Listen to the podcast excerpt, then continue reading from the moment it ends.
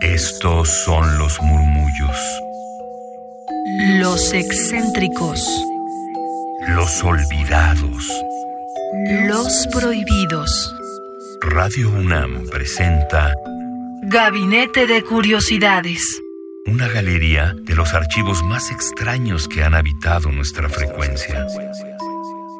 Bienvenidas, bienvenidos a Gabinete de Curiosidades en este mes donde ya cerramos el año, un año más de Gabinete de Curiosidades y de todos ustedes que comparten con las frecuencias de radio UNAM 96.1 de FM. Con ello queremos cerrar en este mes con cuentos, con cuentos que nos proporciona descargacultura.unam.mx. En esta ocasión un clásico que hizo o que popularizó el término de maese hasta nuestros días. Estamos hablando de este cuento, El retablo de maese Pedro o sea, el retablo del maestro Pedro, escrito por Miguel de Cervantes Saavedra. El retablo de maese Pedro es uno de estos varios cuentos incluidos en su obra Don Quijote de la Mancha. Cuentos del Quijote. El retablo de Maese Pedro.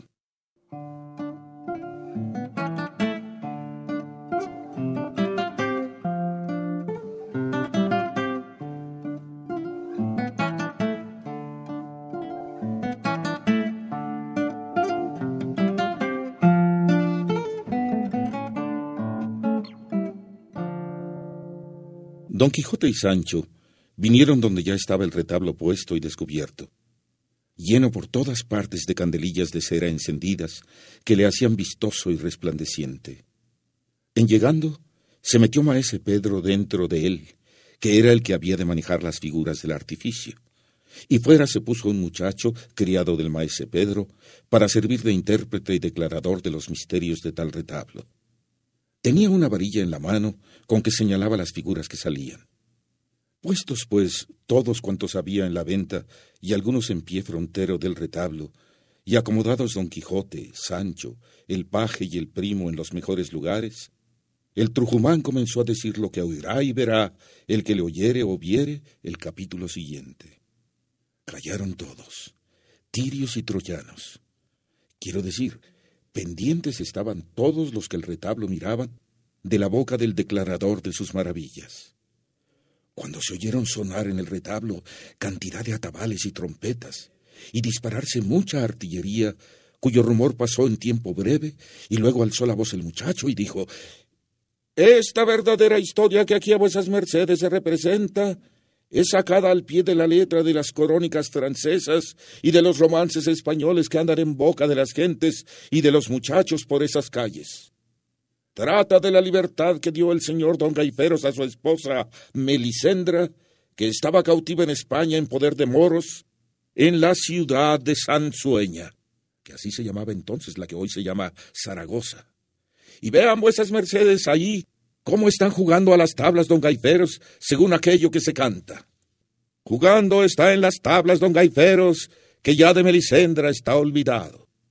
Y aquel personaje que allá asoma, con corona en la cabeza y cepro en las manos, es el emperador Carlomagno, padre putativo de la tal Melisendra, el cual, mohino de ver el ocio y descuido de su yerno, le sale a reñir.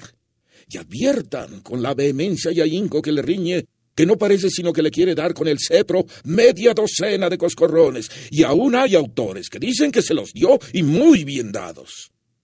Y después de haberle dicho muchas cosas acerca del peligro que corría su honra en no procurar la libertad de su esposa, dicen que le dijo Harto os he dicho.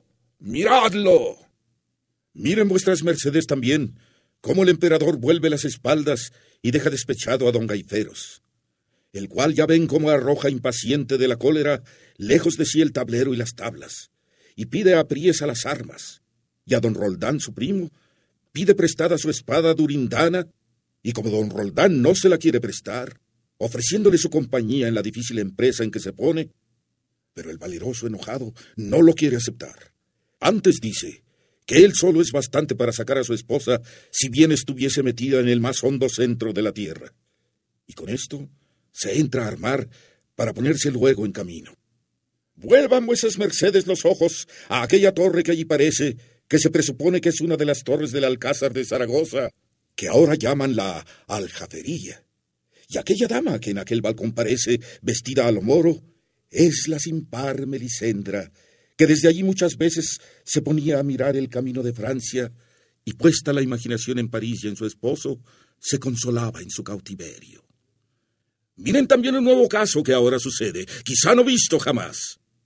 ¿No ven aquel moro que callandico y pasito a paso, puesto el dedo en la boca, se llega por las espaldas de Melisendra?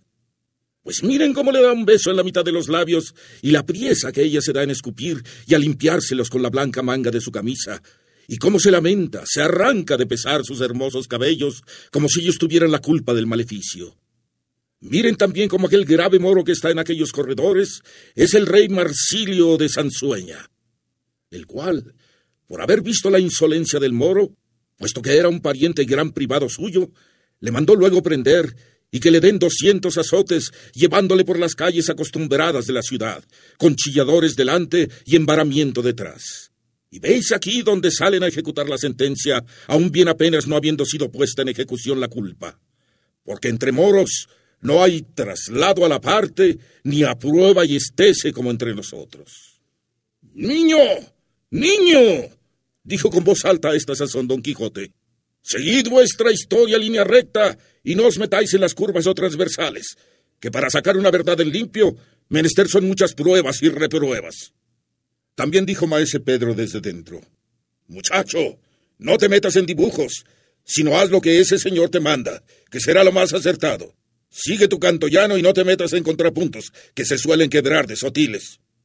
Yo lo haré así, respondió el muchacho, y prosiguió diciendo.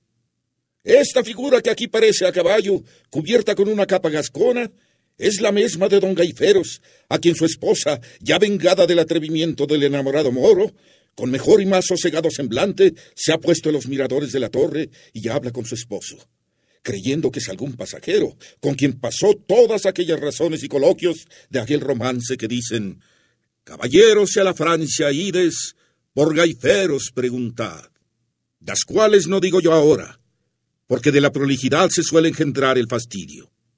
Basta ver cómo don Gaifero se descubre y que por los ademanes alegres que Melisendra hace, se nos da a entender que ella le ha conocido. Y más ahora que vemos se descuelga del balcón para ponerse en las ancas del caballo de su buen esposo. Mas ay, sin ventura, que se le ha asido una punta del faldellín de uno de los hierros del balcón y está pendiente en el aire sin poder llegar al suelo. Pero veis cómo el piadoso cielo socorre las mayores necesidades. Pues llega don Gaiferos, y sin mirar si se rasgará o no el rico faldellín, hace de ella y mal su grado, la hace bajar al suelo, y luego de un brinco la pone sobre las ancas de su caballo a horcajadas como hombre, y la manda que se tenga fuertemente y le eche los brazos por las espaldas, de modo que los cruce en el pecho, porque no se caiga, a causa que no estaba la señora Melisendra acostumbrada a semejantes caballerías. ¿Veis también cómo los relinchos del caballo dan señales que va contento con la valiente y hermosa carga que lleva en su señor y en su señora? ¿Veis cómo vuelven las espaldas y salen de la ciudad y alegres y regocijados toman de París la vía? Vais en paz, oh par sin par de verdaderos amantes. Lleguéis a salvamento a vuestra deseada patria sin que la fortuna ponga estorbo en vuestro feliz viaje. Los ojos de vuestros amigos y parientes os vean gozar en paz tranquila los días que los de Néstor sean, que os quedan de la vida.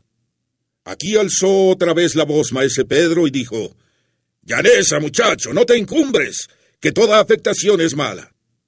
No respondió nada el intérprete, antes prosiguió diciendo, No faltaron algunos ociosos ojos que lo suelen ver todo, que no viesen la bajada y la subida de Melisendra, de quien dieron noticia al rey Marsilio, el cual mandó luego tocar el arma. Y miren con qué priesa, que ya la ciudad se hunde con el son de las campanas, que en todas las torres de las mezquitas suenan. ¡Eso no! dijo a esa sazón don Quijote. En esto de las campanas anda muy impropio maese Pedro, porque entre moros no se usan campanas, sino atabales, y un género de dulzainas que parecen nuestras chirimías. Y esto de sonar campanas en Sasueña, sin duda que es un gran disparate. Lo cual oído por maese Pedro cesó el tocar y dijo, no mire vuesa merced de niñería, señor Don Quijote, ni quiera llevar las cosas tan por el cabo que no se le halle. No se representan por ahí casi de ordinario mil comedias llenas de mil impropiedades y disparates, y con todo esto corren felicísimamente su carrera y se escuchan no solo con aplauso, sino con admiración y todo. Prosigue, muchacho, y deja decir que como yo llene mi talego, si quiere represente más impropiedades que tiene átomos del sol. Así es la verdad, replicó don Quijote. Y el muchacho dijo, Miren cuánta y cuán lucida caballería sale de la ciudad en seguimiento de los dos católicos amantes cuántas trompetas que suenan, cuántas dulzainas que tocan y cuántos atabales y atambores que retumban. Témome que los han de alcanzar y los han de volver atados a la cola de su mismo caballo, que sería un horrendo espectáculo. Viendo y oyendo pues tanta morisma y tanto estruendo, don Quijote parecióle ser bien dar ayuda a los que huían, y levantándose en pie, en voz alta dijo No consentiré yo en mis días y en mi presencia se le haga superchería a tan famoso caballero y a tan atrevido enamorado como don Gaiferos. Deteneos, malnacida canalla. No le sigáis ni persigáis, sino conmigo sois en la batalla. Y diciendo y haciendo, desenvainó la espada y de un brinco se puso junto al retablo. Y con acelerada y nunca vista furia, comenzó a llover cuchilladas sobre la titerera morisma, derribando a unos, descabezando a otros, estropeando a éste, destrozando a aquel, y entre otros muchos, tiró un altibajo tal que si maese Pedro no se abaja, se encoge y agazapa, le cercenara la cabeza con más facilidad que si fuera hecha de masa de mazapán. Daba voces, maestro Pedro, diciendo Deténgase vuesa merced, señor Don Quijote, y advierta que estos que derriba, destroza y mata no son verdaderos moros, sino unas figurillas de pasta. Mire, pecador de mí, que me destruye y echa a perder toda mi hacienda. Mas no por esto dejaba de menudear Don Quijote cuchilladas, mandobles, tajos y reveses como llovidos. Finalmente, en menos de dos credos, dio con todo el retablo en el suelo, hechas pedazos y desmenuzadas todas sus jarcias y figuras.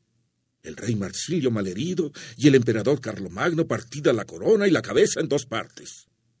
Alborotóse el senado de los oyentes.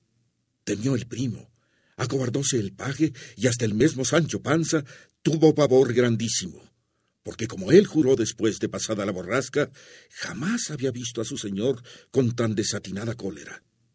Hecho pues el general destrozo del retablo, sosegóse un poco don Quijote y dijo mm, Quisiera yo tener aquí delante en este punto todos aquellos que no creen ni quieren creer de cuanto provecho sean en el mundo los caballeros andantes. Miren, si no me hallara yo aquí presente, ¿qué fuera del buen don Gaiteros y de la hermosa Melisendra? A buen seguro que esta fuera ya la hora que los hubieran alcanzado estos canes y les hubieran hecho algún desaguisado. En resolución, viva la andante caballería sobre cuantas cosas hoy viven en la tierra. Vivan, enhorabuena, dijo a esta sazón con voz enfermiza maese Pedro, y muera yo, pues soy tan desdichado que puedo decir con el rey don Rodrigo.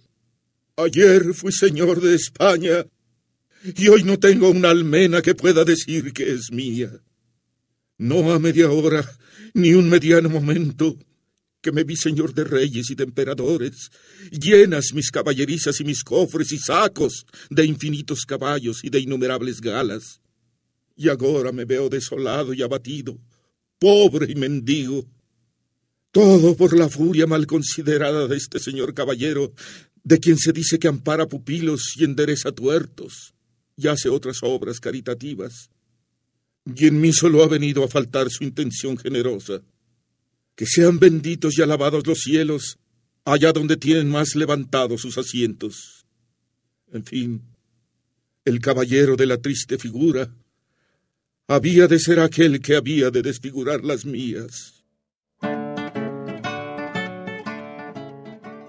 Estamos en Gabinete de Curiosidades rescatando esta serie de narraciones cortas que nos proporciona descargacultura.unam.mx, donde lo pueden encontrar también, pero lo hemos traído para ustedes a estas frecuencias radiales para escuchar de Miguel de Cervantes Saavedra el retablo de Maese Pedro. Esto fue grabado en 2005 con la dirección de Eduardo Ruiz Aviñón y en la lectura a cargo Gilberto Pérez Gallardo. Yo soy Fría Rebontulet. Que tengan excelente día y síganos en Twitter arroba gabinetec-bajo.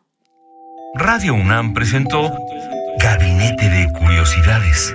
Refugio de experimentación, memoria y diversidad sonora. Dispara tu curiosidad en la próxima emisión.